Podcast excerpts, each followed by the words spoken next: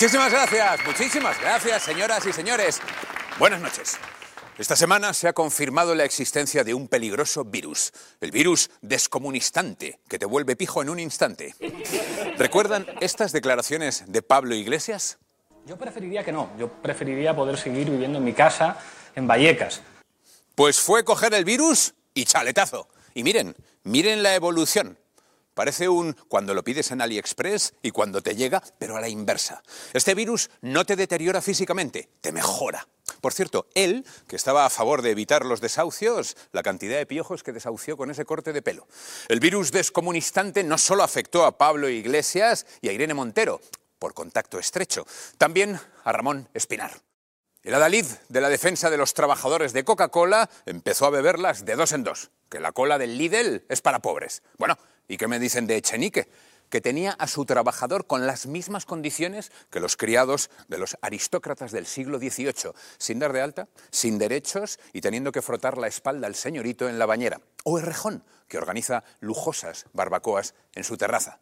Pues bien, la nueva víctima del virus ha sido nuestra ministra de Trabajo, Yolanda Díaz. Han pillado a Yolanda, ministra de Trabajo, Economía Social, retocándose los pinreles en un local de lujo. Se está marcando un Julio Iglesias. Tiene a una mujer a sus pies. Y se la ve morenita. Es lo que tiene hacerse un tour por todos los países comunistas de Latinoamérica. Y ojo, que no es moreno agromán, que se decía en mi época. Siempre con la clase obrera, pero con protección 50. El COVID te quitaba el sentido del gusto y el olfato. El virus descomunistante te cambia el gusto. Ahí pueden ver a Yoli antes y Yoli después, luciendo unas buenas gafas de marca y unos zapatos que salen a un precio muy asequible. Lo que se gasta la ministra en una sola gamba, 145 euros. Si pensabas que ir tan divina no tiene precio, siento contradecirte. Ay, Yolanda, luego te quejarás de dar pie mm, a este tipo de comentarios. Las redes, por supuesto, han hecho lo que mejor saben hacer. ¿Debatir hasta el insulto sobre cosas que a nadie le importan? No. Bueno, sí, pero además también han hecho memes. La cuenta de Twitter Girauters pedía a los tuiteros que titularan la foto de Yolanda Díaz y estos hicieron lo mismo que su pedicurista, dar el callo. Opinologueando uno lo titulaba la clase obrera y sus durezas. Esta es nuestra ministra de Trabajo, siempre en pie de guerra, nunca en pie de atleta. A lo mejor es su forma de interpretar la internacional y ese fragmento de En pie, famélica legión. Vilasaló Jordi aportaba, es que es muy difícil de decir, comunistas dejándose la piel por España. Las pieles muertas, eso sí.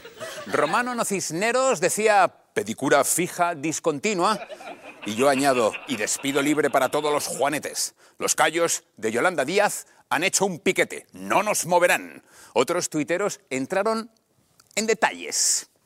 Hay distintas formas de decorar las uñas, como podemos ver. Este es un recuerdo para la señorita Escarlata. Y este, que me gusta especialmente porque tiene mucha garra. Pero recapitulando, un consejo, ministra. Si lo que quería era estar realmente cerca de los de su clase, debería haberse hecho la pedicura en una zona más humilde. Por ejemplo, en el barrio madrileño de Usera, que es lo más cercano que tenemos en España a la China comunista y además mucho más barato. Eso que nos ahorramos todos los españoles. A quien no esperábamos que pasara por allí es la ex candidata por Andalucía de Vox, Macarena Olona, que tituló la foto de la ministra con un ¿y? Y ¿saben qué? Que lleva razón. De una comunista que vive en una lujosa residencia propiedad del Ministerio de Trabajo de más de 400 metros cuadrados, que además maquilla los datos del paro para que sean mejores de lo que realmente son, ¿qué más nos dará si se hace o no la pedicura? Si al final lo único que nos debería importar es si ese centro de estética utiliza el Estatuto de los Trabajadores para algo más que para calzar las mesas. Ah, otra víctima del virus. Alberto Garzón, que sigue con su plan de repoblar España de progres. Él y su mujer han tenido un nuevo hijo, pero lejos de su amada Cuba. El nacimiento ha sido en un hospital de gestión privada en la Comunidad de Madrid, menos comunista que los filtros de búsqueda de Pablo Iglesias en Idealista. Para quien no lo sepa, este modelo de gestión de los hospitales, de los cuales solo hay cinco en toda la Comunidad de Madrid, es perseguido por Unidas Podemos e incluso el gobierno de Pedro Sánchez amenazó con una ley para prohibirlos. En Valencia, Podemos, Compromís y el PSOE han acabado con ellos. Mucho decir que la sanidad pública es la mejor del mundo Pero bien que se apuntan estos comunistas a una estancia en un hospital más lujoso que un hotel de cinco estrellas, Super Plus, con desayuno incluido. Invitan todos los españoles. Pero, ¿mienten los podemitas al decir que nuestra sanidad pública es la mejor del mundo? No, no piensen mal. Ellos son muy generosos. Nos la dejan al resto. Ellos se sacrifican y utilizan la malvada, la repugnante sanidad privada. Como hizo Carmen Calvo durante la pandemia. Hmm. O el combativo monedero. Aquí vemos unas fotos del penoso lugar donde dieron a luz los Garzón. Pobrecitos comunistas. La orientación de su habitación era norte. maldita sea. El PSOE, impulsor del comité de expertos fake, crea ahora un comité de expertos para desmontar los bulos de la derecha. Eh, lo que yo me pregunto es quién va a crear con dinero público una entidad que vigile los fake de la izquierda, como el montaje de esta semana. Ione Belarra con la portada del ABC. En vez de sacar la foto original del periódico, la ministra de Derechos Sociales la manipula poniendo una foto de Álvarez Cascos con Feijó. Y porque no tenía una en la que también saliera Ayuso, que si no, la implica en la trama, aunque en el 2004 ella ni siquiera estuviera afiliada al PP. Ahora me surge una duda. Algunos estudios científicos señalan que la lactancia materna hace que los bebés desarrollen un cociente intelectual más alto. Viendo lo de la ministra Belarra, lo mismo es porque junto con la leche materna el bebé succiona las neuronas. ¿Cómo va a funcionar este comité anti-fake news sociata? La primera medida va a ser encontrar a alguien dentro del PSOE que se pueda leer enterito el diario ABC dominical incluido. La segunda va a ser silenciar a toda esa gente que se atreva a opinar que Pedro Sánchez no es el ser más guapo del mundo. Y la tercera y más polémica va a ser la de detener y llevarse preso al príncipe nigeriano que te pide dinero por correo electrónico. No, ese no es. No empecemos, compañeros. Hablando de noticias falsas. El presidente Sánchez lo vuelve a hacer.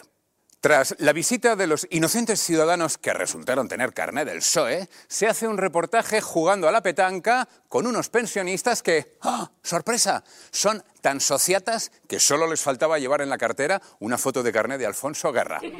Sánchez es muy bueno jugando, ha tenido a los mejores profesores, sus colegas indepes catalanes, que como sabéis están bastante entrenados en eso de tirar las piedras a dar. Hemos de reconocer, eso sí, el mérito de este montaje. Cada vez es más difícil encontrar afiliados del PSOE. Puede, eso sí, que Sánchez esté buscando una salida para finales de año, cuando deje el gobierno. Si es así, ya le decimos que de la petanca no se puede vivir.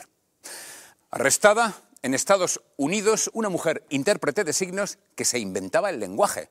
Mira, se inventaba palabras como los del lenguaje inclusivo, con un par de, signos. La supuesta intérprete se presentaba en las ruedas de prensa y se ponía a hacer el chorra y a gesticular sin ningún sentido. Mira, algo así como lo que hace Joan Baldoví en el Congreso. Y nadie se daba cuenta. Bueno, como con Joan Baldoví. La han arrestado. ¡Qué injusticia! Aquí en España eso no pasa. Somos mucho más tolerantes. Y así nos va. Ahora mismo un grupo de progres se está inventando el bable en Asturias y nadie va a la cárcel. Se les da millones de euros. A su presidente, eso sí, habría que encerrarlo por ese outfit que lleva. Los vascos son más prácticos. Como solo tenían un puñado de palabras, cogen españolas, le añaden una terminación de las suyas y ya estaría. Radiografía, es radiografía. Ligar, liga tú. Color, colore.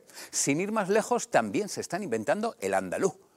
Ya que se ha abierto, ojo, la primera academia de andaluz en Berlín.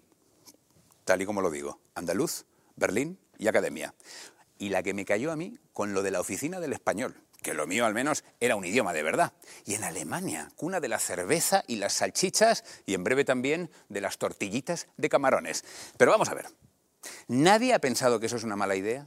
¿Cómo va a convivir la gente que inventó el Oktoberfest con la que considera la Cruzcampo una cerveza aceptable? Eso sí, el curso garantiza que el alemán medio podrá desenvolverse perfectamente por los chiringuitos de Mallorca en un cordobés perfecto y con suerte igual hasta le entienden.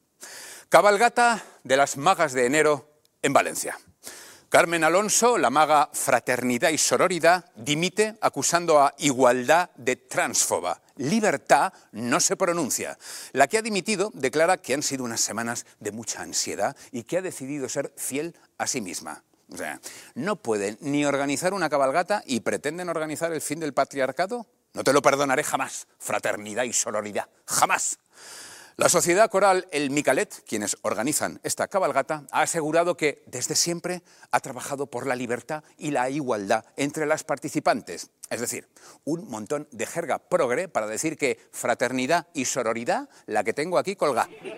Ya ven la que se ha montado con la cabalgata, y eso que nadie se ha pintado la cara de negro.